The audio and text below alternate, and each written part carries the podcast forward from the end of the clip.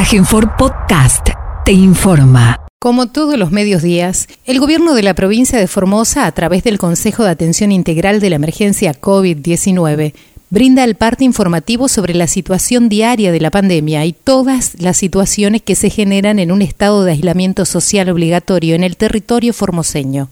Luego de la lectura del parte diario, las autoridades provinciales responden las preguntas de los periodistas. Vamos a proceder a brindar el parte informativo número 185 correspondiente al día 11 de septiembre del 2020 del Consejo de Atención Integral de la Emergencia COVID-19 creado por decreto del Poder Ejecutivo Provincial número 100 del presente año. 1. En las últimas 24 horas se han realizado 280 test de vigilancia y búsqueda activa de casos, de los cuales cuatro de ellos arrojaron resultado positivo a coronavirus. Dos, se tratan de dos personas de la ciudad de Clorinda, una mujer de 22 años, asintomática, que se encontraba cursando su día 13 de cuarentena por ser contacto estrecho de un caso positivo anterior de dicha ciudad. Y al realizarse el hisopado de finalización de cuarentena, el resultado del mismo es positivo a coronavirus. El segundo caso se trata de un hombre de 81 años, con síntomas leves, con domicilio en la ciudad de Clorinda, que transportó en su taxi a una persona que había ingresado de forma irregular por paso no habilitado a nuestro territorio y se encontraba aislado en la ciudad capital. Cursando su día 13 de cuarentena, el último hisopado de control dio resultado positivo a coronavirus. 3.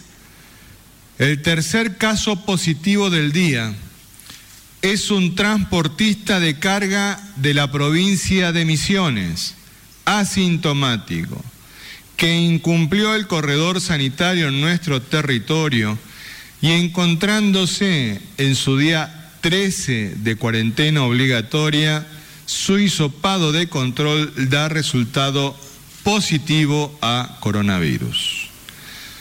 Esta persona fue notificada de las medidas sanitarias vigentes en Formosa de internación aún para los casos positivos asintomáticos, ante lo cual toma la decisión voluntaria de regresar a su provincia, siendo acompañado por la policía local hasta el límite provincial y siendo informadas las autoridades sanitarias de su provincia y por donde transite este camionero sobre la situación. Sin perjuicio de lo expuesto, Continúan su trámite las acciones judiciales iniciadas por la violación de las medidas sanitarias vigentes en nuestro territorio. Cuatro, el cuarto caso positivo de la fecha es un hombre de 39 años que se encontraba trabajando en un obrador ubicado en las cercanías de la comunidad de La Rinconada, en el departamento Bermejo, que al presentar síntomas leves consulta al centro de salud de dicha comunidad, siendo inmediatamente trasladado con todas las medidas de bioseguridad al Hospital de Ingeniero Juárez. En ese lugar se lo aísla y se toman las muestras las cuales arrojan resultado positivo a coronavirus. Esta persona, al igual que las tres personas mencionadas previamente, fueron trasladadas al Hospital Interdistrital de Contingencia COVID-19, donde se encuentran internadas en buen estado general. Cinco, ante la situación expuesta en el punto anterior, se ha dispuesto el bloqueo sanitario de la zona en la que se encuentra ubicado dicho obrador. Equipos del Ministerio de Desarrollo Humano de la provincia están trabajando desde esta madrugada en el lugar para la realización de los hisopados y estudios epidemiológicos correspondientes. Destacamos el compromiso de las autoridades locales, como así también de las autoridades de las comunidades indígenas de la zona, que demuestran responsabilidad y compromiso en estas circunstancias. 6. En el día de la fecha se dará de alta médica a la mujer de 23 años, de nacionalidad paraguaya, que había ingresado irregularmente a la provincia por un paso no habilitado y que por la participación ciudadana fue detectada en la vía pública en la ciudad capital. Luego de cumplir su cuarentena y obtener dos resultados negativos consecutivos a coronavirus, egresará del Hospital Interdistrital de la Contingencia COVID-19 que funciona en el Hospital Interdistrital Evita quedando inmediatamente bajo custodia de las autoridades consulares del vecino país, quienes se encargarán de su retorno a casa. Siete, los datos acumulados de la provincia al día de hoy son los siguientes. Total de casos diagnosticados 105. Total de casos recuperados 83. Casos activos 13. Internados 13. Asintomáticos 10. Fallecimientos por coronavirus 0. Casos en tránsito con egreso de la provincia 8 Casos extranjeros importados, 1.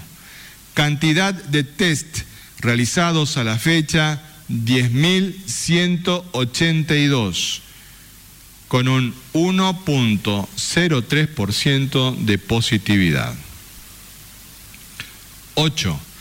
Los números de las últimas 24 horas relativos a la tarea preventiva que lleva adelante la policía en toda la provincia son los siguientes. Ingresos de camiones de carga 820.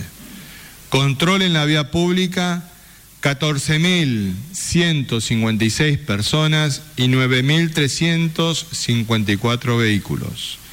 Infracciones 125 vehículos por restricción de circulación y patente y 325 personas por restricción de circulación y no uso del barbijo. Ingresos irregulares judicializados, dos más cinco contactos en estudio. Incumplimiento de transportista del corredor sanitario, dos más un contacto en estudio. Fiestas privadas intervenidas, cuatro. Nueve. En relación a la lucha contra el dengue, informamos que en el día de mañana, sábado 12 de septiembre, se realizarán tareas de fumigación espacial en los barrios Guadalupe, Porteño Sur, Libertad, Obrero y Toba de Clorinda. Y los barrios San Miguel, Independencia y República Argentina de la ciudad de Formosa. 10. Con provincianos, en este día especial saludamos a todos los maestros y maestras que desarrollan su noble vocación con amor y compromiso, asumiendo además el desafío de enseñar utilizando nuevas herramientas y con cuidados sanitarios especiales para la continuidad de la educación en tiempos de pandemia. Feliz día a los maestros y maestras de Formosa. A la información de interés económico vinculada a la pandemia, nuestro ministro de Economía, Hacienda y Finanzas, el doctor Jorge Oscar Ibáñez, nos brindará la información respectiva. Doctor. Muy buenos días a todos y a todas. Queremos comentarle en primer lugar, en forma muy sucinta, rápida, dos placas sobre cómo anda, cómo marcha la economía en relación a una sola actividad que es la construcción. Estas son, digamos, información de Index. La última información que publica Index es del mes de julio, donde la actividad de la construcción mostró una mejora mensual del 6,8%. Fíjense qué es lo que más se vende cuando hablamos de la construcción. En primer lugar, ladrillos huecos. En segundo lugar, pintura para construcción. Tercero, pisos y revestimientos cerámicos, cales, placas de yeso y artículos sanitarios de cerámica.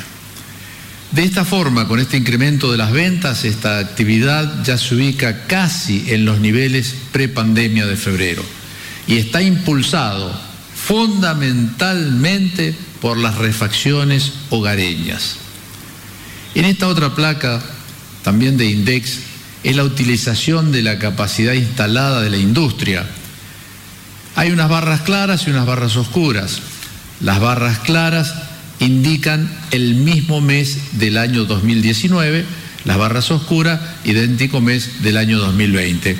Y hemos resaltado en amarillo en el centro lo que es el nivel general, para que, fíjense ustedes, ahí donde dice nivel general, que en el año 2019 la industria tenía una capacidad instalada funcionando del 58,7 y ya en igual mes de este año está en 56,8, es decir, está bastante, bastante parecido a lo que era el mismo nivel del año pasado. Lo que ocurre que también esto refleja que el año pasado la industria estaba trabajando al 57, 58%, el resto era capacidad instalada ociosa. Y seguimos con la construcción. Hoy comienzan las inscripciones para las líneas de construcción y ampliación del Procrear. Estos son los primeros créditos hipotecarios que ya están operativos del Procrear.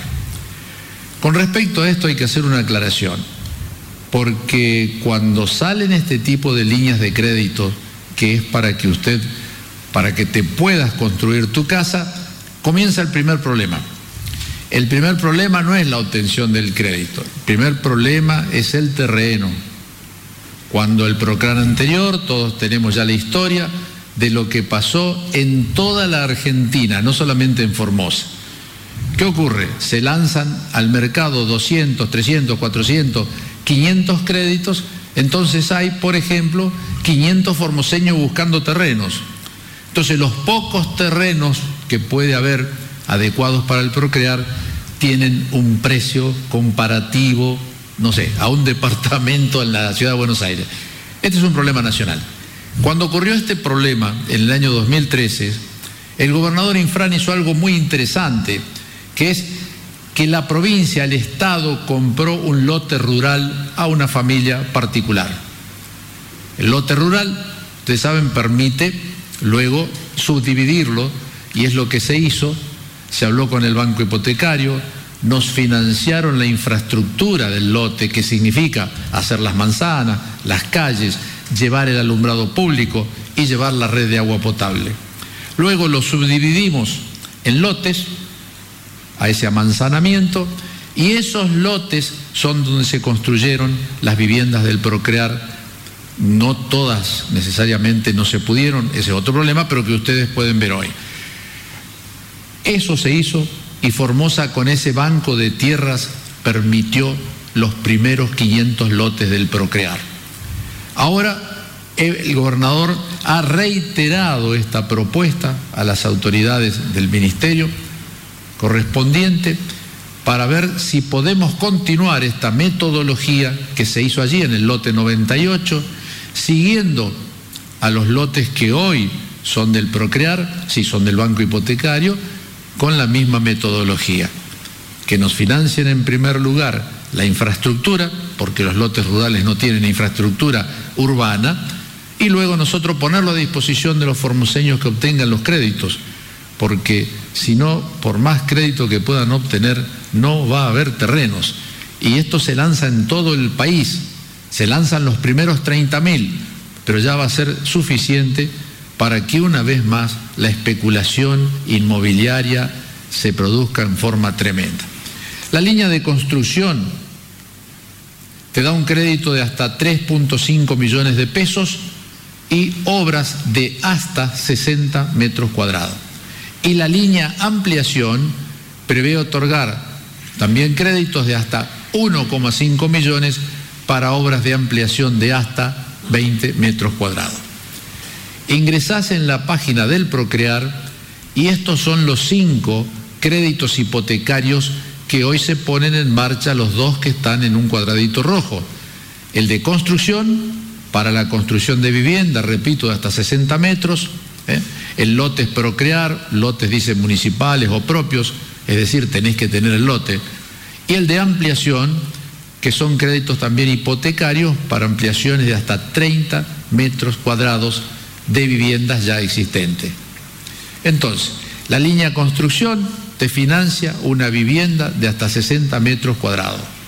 O también la finalización de obras en aquellos casos donde el avance preexistente no supere el 70%. Es decir, que vos hayas comenzado la construcción, pero por problemas de cualquier índole, problemas financieros, se te detuvo la construcción en un 50, un 60%, también podés sacar este crédito. El otro crédito de la línea ampliación, como su nombre lo indica, es el que posibilita la ampliación de viviendas existentes de hasta 30 metros cuadrados con el objetivo de mejorar las condiciones habitacionales. Contempla en este caso materiales y mano de obra. Es decir, son los dos primeros créditos hipotecarios del programa Procrear. La semana pasada nosotros le mostramos los primeros créditos personales, uno muy pequeño, un crédito pequeño, y el otro un crédito de mayor envergadura. El más chico creo que iba hasta 50 mil pesos y el otro iba hasta 500 mil pesos. Entonces, esto está operativo a partir de hoy, pueden inscribirse a partir del día de hoy. Bueno, este es un mensaje, un saludo que nos mandan de un jardín.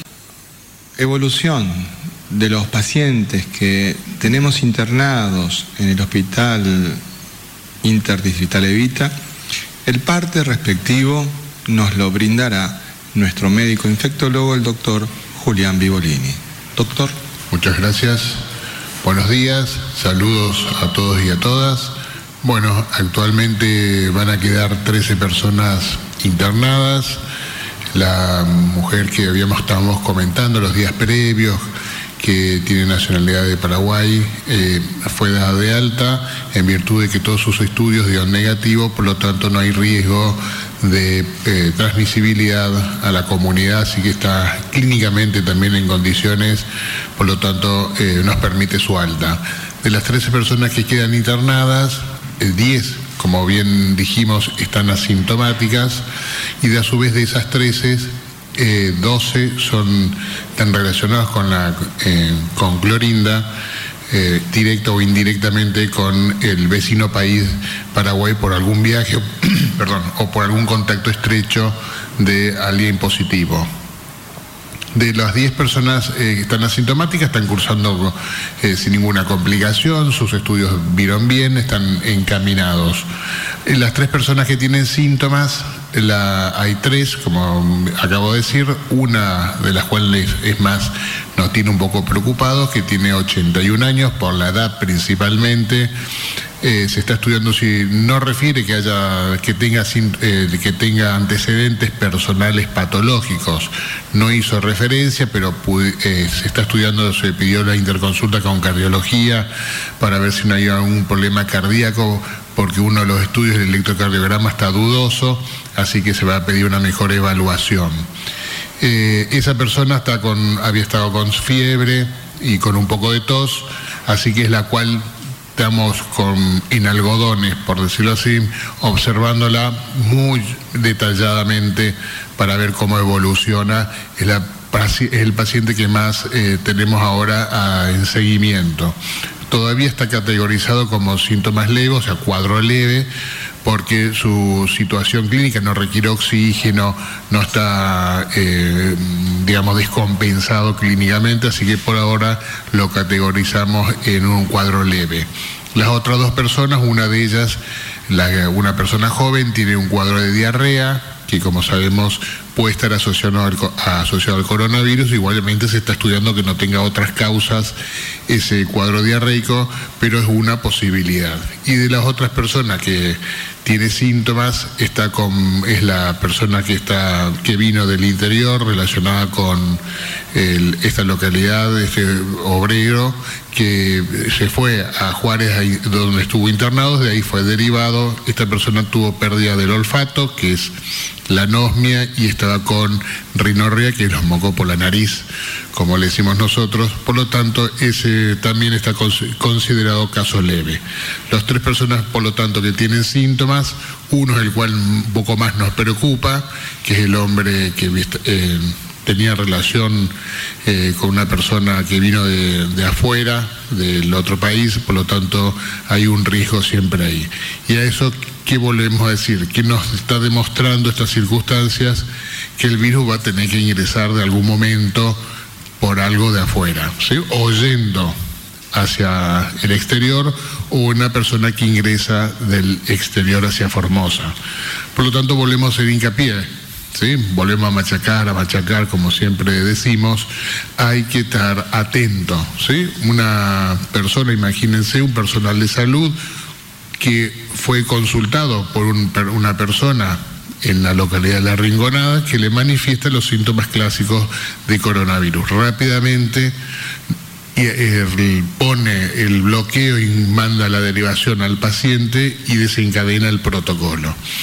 Eso es lo que nosotros queremos, las antenas bien puestas, estar atento ante cualquier circunstancia similar y pensar que el coronavirus puede estar en alguna parte de la provincia, desde Clorinda, desde La Rinconada, en Formosa Capital, en cualquier parte, siempre hay que tener eh, referencia y estar atento a estas, eh, a estas circunstancias y consultar tempranamente, lo que nos permite hacer un bloqueo rápido y la búsqueda de contactos estrechos.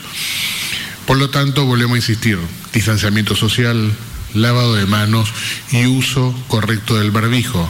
Herramientas fundamentales, sencillas, que solamente hay que llevarla a la práctica, que no va a evitar adquirir la infección y probablemente propagar mucho más rápido de lo que uno eh, quiere. No quiere que ocurra lo que está pasando en las otras provincias, que en muy poco tiempo aparecieron muchísimos casos que le está complicando las circunstancias con mucha mortalidad en esos lugares.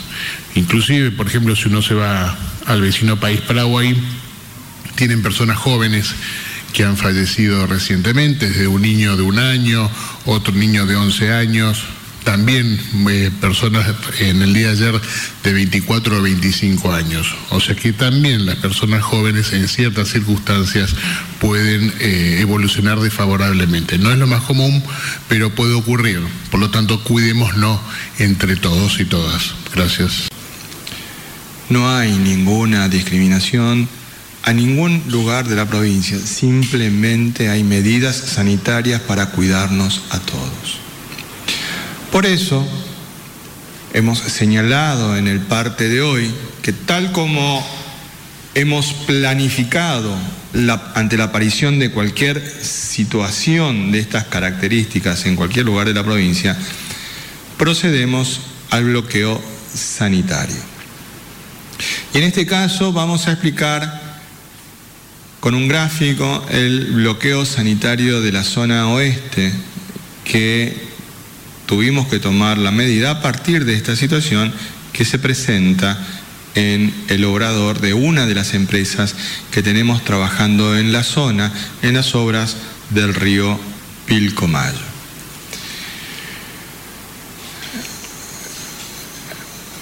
Ahí apreciamos un mapa de la zona oeste de la provincia y para poder apreciarlo con mejor, em, si me permiten el micrófono inalámbrico, por favor.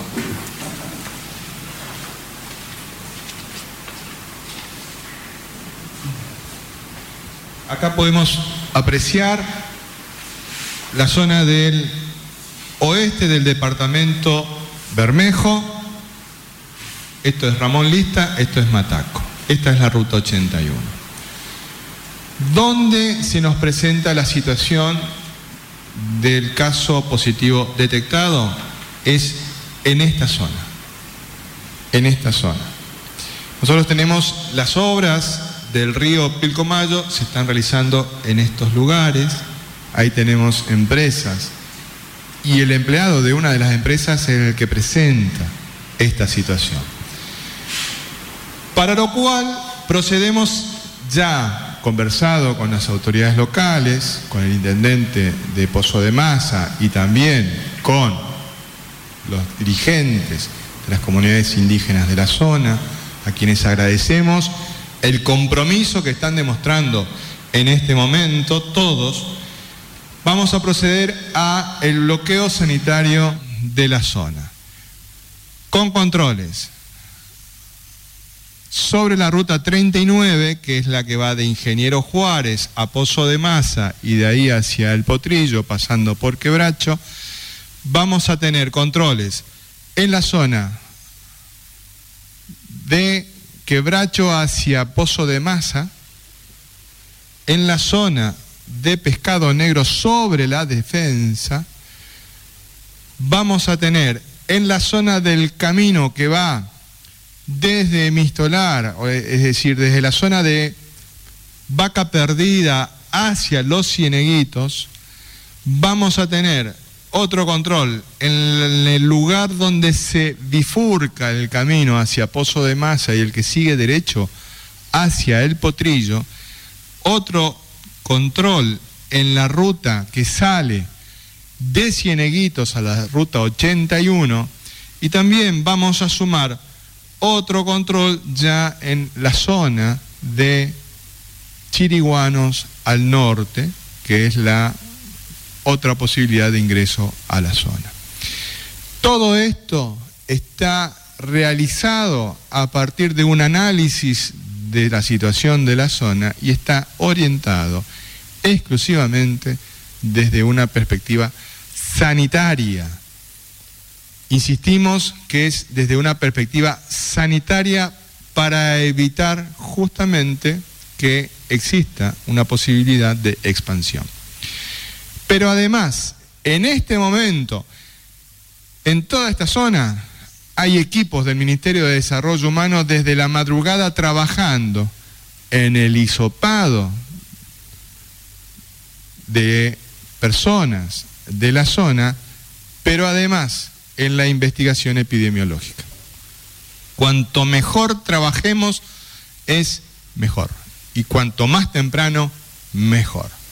Por eso agradecemos el compromiso que están demostrando las autoridades locales y las autoridades de las comunidades indígenas en acompañar esta situación. E insistimos en que es momento de reforzar el compromiso del cumplimiento de las medidas sanitarias uso del barbijo, distancia social, lavado frecuente de manos y si es posible quedarnos en casa mejor. Estamos abiertos a las preguntas que deseen formular. Recordamos que es una pregunta por medio. Gracias.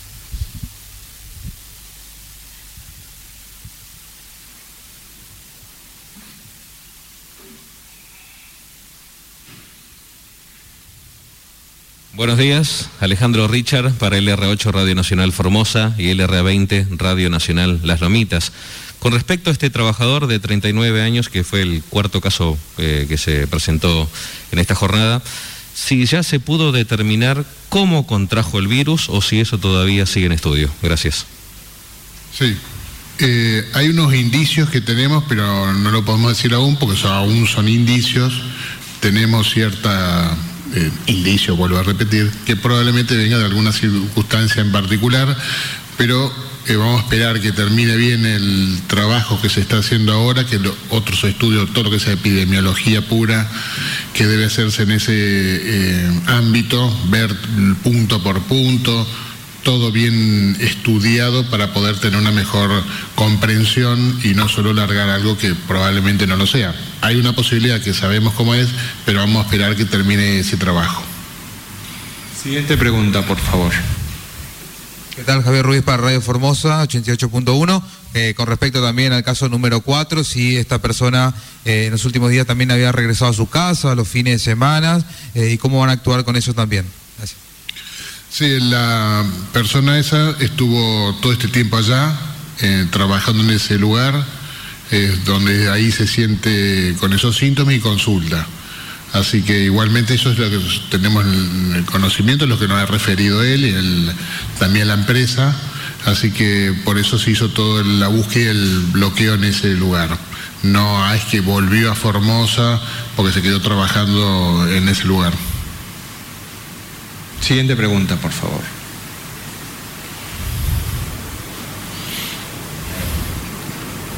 Muy buenos días, Hernán Salinas para el Diario de la Mañana de Radio Vida 102.3. La consulta a quien corresponda. La Suprema Corte eh, exigió a la provincia, en este caso, el justificar por qué no se permite el ingreso de los varados, tanto de los que están en la ruta como los que vienen de diferentes puntos del país. Si se pueden explayar acerca de este tema y qué postura va a tomar la provincia en cuanto a este requerimiento judicial. Muchas gracias. Sí, en primer lugar, me parece que eh, deberíamos de ajustar el término. Ellos no nos están pidiendo justificar, nos están pidiendo informes. Nos están pidiendo informes. Y nosotros tenemos que informar lo que ellos nos están pidiendo. El caso de fulanito, menganito, perenganito, entonces nosotros tenemos que informar qué ha pasado con estas personas. Y a su vez nos están preguntando cuál es el sistema que tenemos en la provincia de Formosa. No nos están este, pidiendo que justifiquemos. Nos están preguntando cómo es la situación.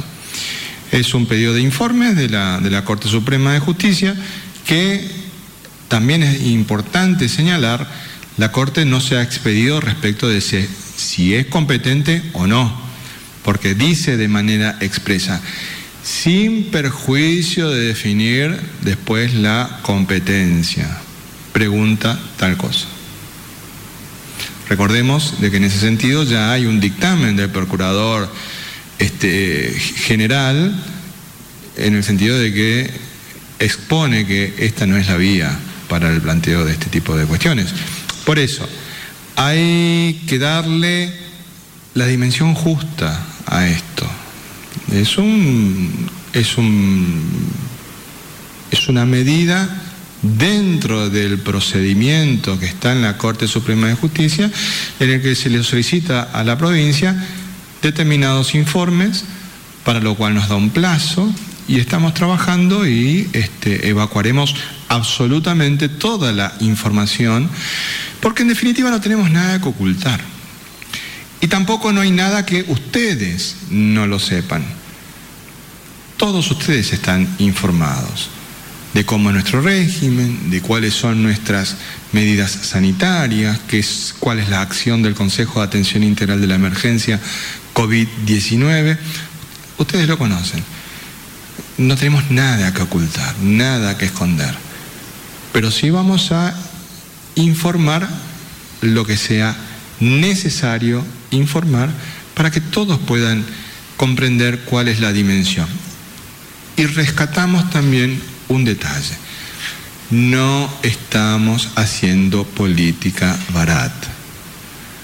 muchos están buscando hacer política con esto.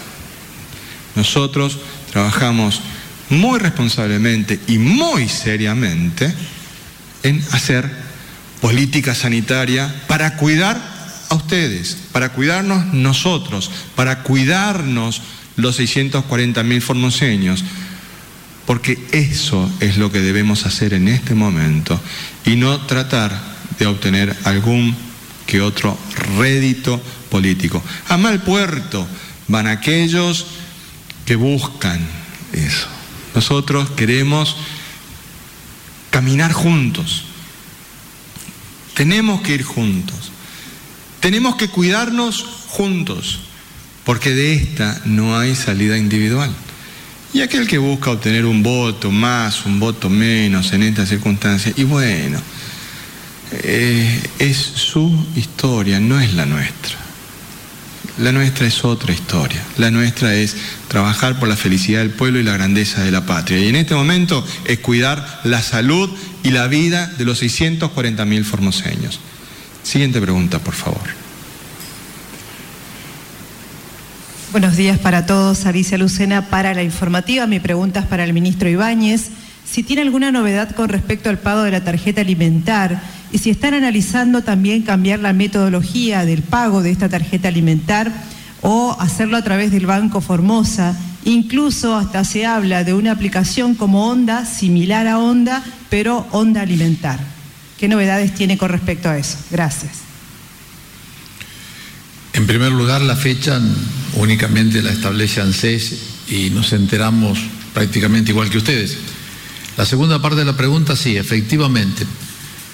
Eh, estamos trabajando con el Banco de Formosa y hemos hecho propuesta al Ministerio de Acción Social de la Nación para que a través del Banco de Formosa se pueda abonar porque no tenemos las tarjetas.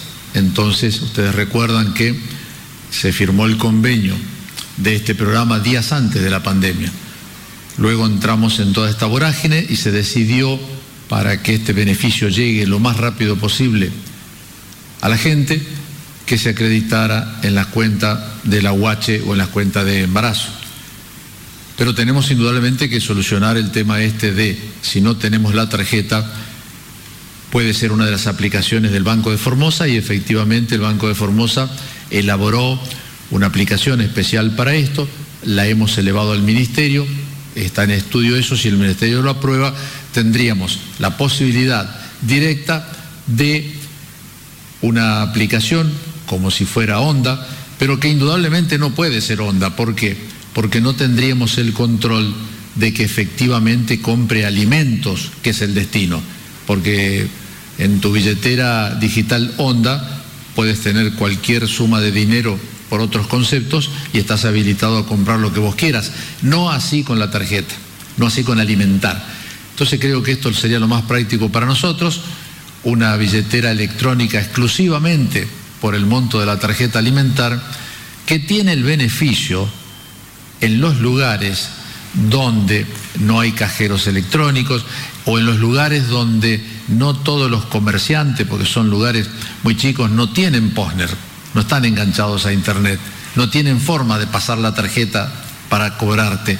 Pero si tuviera la billetera electrónica, sí, simplemente con que él se adhiera, y bueno, la billetera electrónica tiene la posibilidad de que está en el celular, compras allí y quedaría registrado efectivamente que has destinado ese dinero a la compra de alimentos.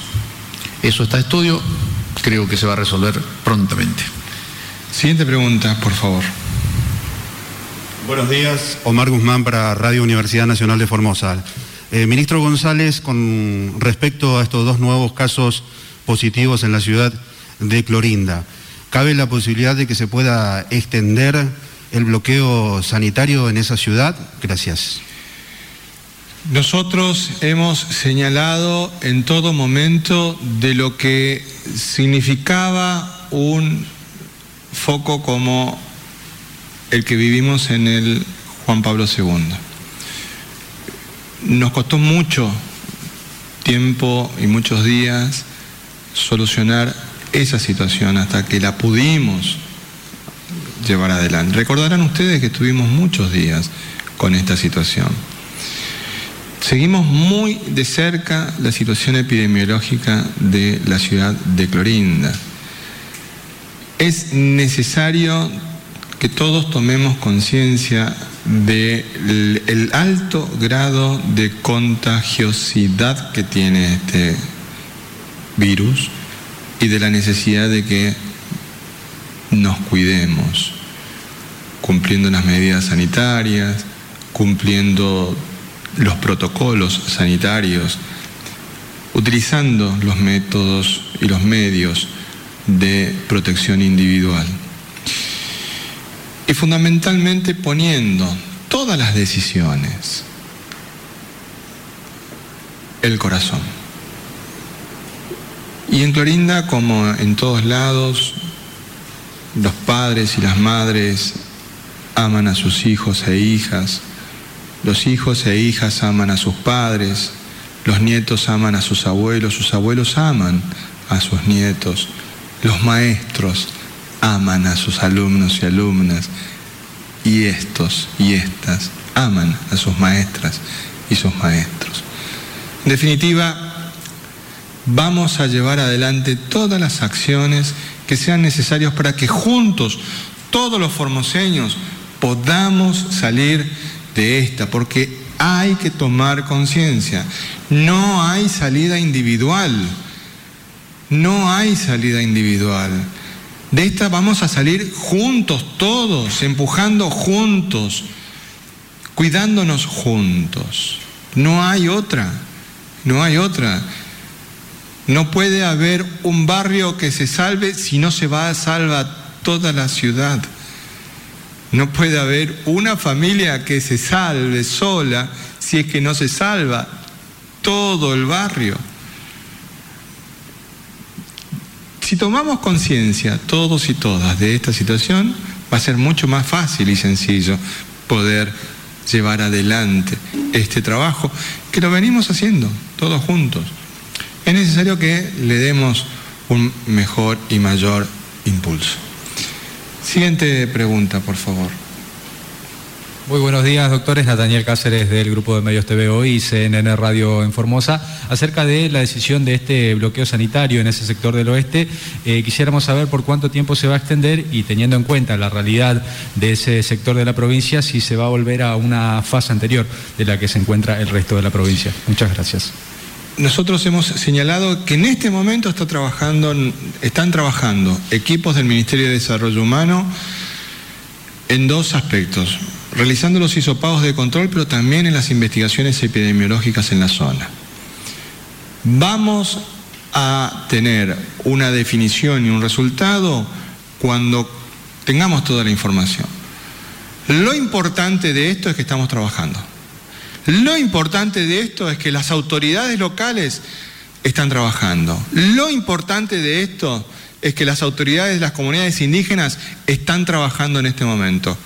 ¿Para qué? ¿Para qué? Para cuidar la salud de todos y todas. El fiel de la balanza tiene que estar puesto ahí. En cuidar la salud y la vida de todos y de todas. Porque acá no hay una distinción de que si yo soy de tal localidad, de tal ciudad, si soy de esto o de lo otro. Acá el virus no hace distingos. El virus no te pide documento. El virus no controla qué domicilio tenés. Alcanza, basta y le sobra al virus con que solamente seas humano y punto. Tampoco te pregunta la edad ni si sos lindo, feo, gordo, flaco, alto o bajo, o si sos varón o mujer. No importa. El virus no discrimina. El virus a lo único que respeta es a las medidas de control de nuestra salud, la protección, las medidas sanitarias, de distanciamiento social, de lavado frecuente de manos, del uso del barbijo, eso es lo que nos permite nosotros combatir a este, a este virus. Siguiente pregunta, por favor. Buen día, Blasich Ángel, Diario Norte Formosa. Eh, ministro Ibáñez, usted ayer brindó un panorama de esta situación que hoy es titular en todos los medios nacionales, la disputa entre la Ciudad Autónoma de Buenos Aires por la coparticipación con la provincia de Buenos Aires. Y hoy la reta dijo que se va a presentar a la justicia. ¿Cuál es su opinión o qué detalles usted nos podría brindar? Gracias. Sí, como no. Efectivamente, ayer, dada la, trascendencia que tiene este hecho, el altísimo voltaje político, diría. Fíjense que en el día de ayer fue una de las noticias del día, inclusive dejaron en segundo lugar prácticamente a la pandemia. Yo creo que hay que aclarar dos o tres cuestiones para ver que se entienda esto. En, el año 1988, en el mes de enero, se aprueba la ley de coparticipación federal de impuestos, la 23548, como le decimos. ¿Qué establece esta ley? Esta ley establece que de la masa de la torta de impuestos coparticipables hay una primera distribución, que es entre la nación y todas las provincias argentinas. Y hay una segunda distribución entre estas provincias. La ley nos asigna a cada una de las provincias argentinas un coeficiente por el cual a fin de mes estos impuestos coparticipables, Nación tiene otros que no son coparticipables, se distribuyen en las provincias. Y nosotros en las provincias tenemos leyes de coparticipación con los municipios, de tal forma que lo que viene de coparticipación de Nación una parte de eso se distribuye por el coeficiente que tiene cada municipio. ¿Qué ocurre? Que en esa época no estaba la Ciudad Autónoma de Buenos Aires. Ustedes saben que la Ciudad Autónoma de Buenos Aires es una creación en la Constitución, sí, de 1994, pero realmente se pone operativo este artículo constitucional con lo que se llamó la ley Cafiero y después de la ley Cafiero lo mismo seguimos discutiendo algunas cosas. Pero la Ciudad Autónoma de Buenos Aires tiene, por así decir, su primer coeficiente de coparticipación en el año 2003 por un decreto del ex gobernador Dualde. Y allí el Poder Ejecutivo Nacional, por decreto, porque estaba facultado así hacerlo, en la ley de creación de la ciudad autónoma, por decreto le establece un coeficiente, que es 1.40. Ahora, ¿por qué Edualde, el gobierno del expresidente Edualde, le fija el 1,40 y no el 1 o el 2 o el 3? Porque tenía que darle la misma cantidad de dinero que la ciudad autónoma de Buenos Aires tenía hasta entonces en el presupuesto nacional para funcionar. Ese es el cálculo que se hizo. Y le estableció 1,40 y continuó funcionando sin ningún tipo de inconveniente la ciudad autónoma de Buenos Aires. Esto fue así del 2003 hasta el año 2016. En el año 2016, el expresidente Macri saca un decreto y eleva ese índice, también por decreto, del 1,40 a 3,75. Eso lo hace el 18 de enero del 2016. Y el fundamento de por qué se eleva en estos dos puntos casi medio, 2.35, el índice de esta jurisdicción, que repito siempre, no es una provincia, somos 23 provincias y una ciudad autónoma, de esta jurisdicción, era porque se le traspasaba la Policía Federal, o gran parte, no toda la Policía Federal, a la ciudad autónoma de Buenos Aires. Por lo tanto, tenía que pasarle un presupuesto para atender ese servicio. Pero los números que se hicieron, sobre todo en la Comisión Federal de Impuestos, donde están todas las provincias, inclusive la Ciudad Autónoma de Buenos Aires, no guardaba relación lo que le pasó Macri con lo que efectivamente era el presupuesto de la federal. Se calculó que era un punto a 0,90. Entonces, ¿qué ha hecho ahora el presidente Fernández? Al 1.40 que históricamente le correspondía a la Ciudad Autónoma de Buenos Aires, le sumó 0,90 que era el presupuesto de la Policía Federal y por eso es que está esta disminución de los 350, ya no era más 375, de los 350 a este porcentaje que actualmente le ha dejado el presidente Fernández. Allí viene que entonces los titulares son, a la reta le sacaron 35 mil millones de pesos, la ciudad autónoma de Buenos Aires pierde 35 mil millones de pesos. Bueno, nosotros entendemos que no es así.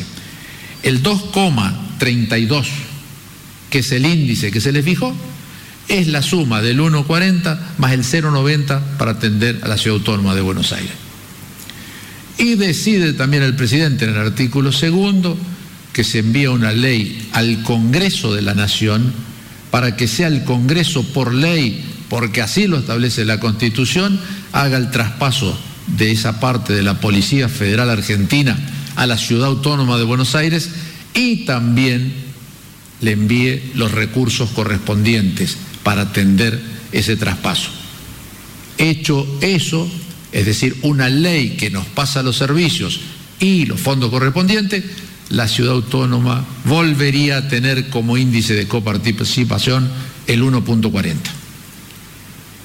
Bueno, en el medio de esta historia, por presión de los gobernadores, en el pacto fiscal del 2017 se incluyó una cláusula que el gobierno nacional iba a rectificar estos puntos, estos 2.35 que le había dado graciosamente, y bueno, sí, sacó un decreto de 3.75, lo bajó a 3.50.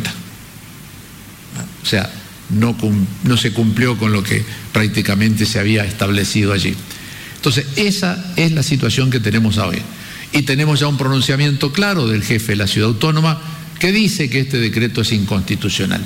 Bueno, si este decreto es inconstitucional, podríamos deducir que el otro decreto también lo es, porque el otro también fue un decreto simple del presidente de la Nación, el que le llevó de 1,40 a 3,75.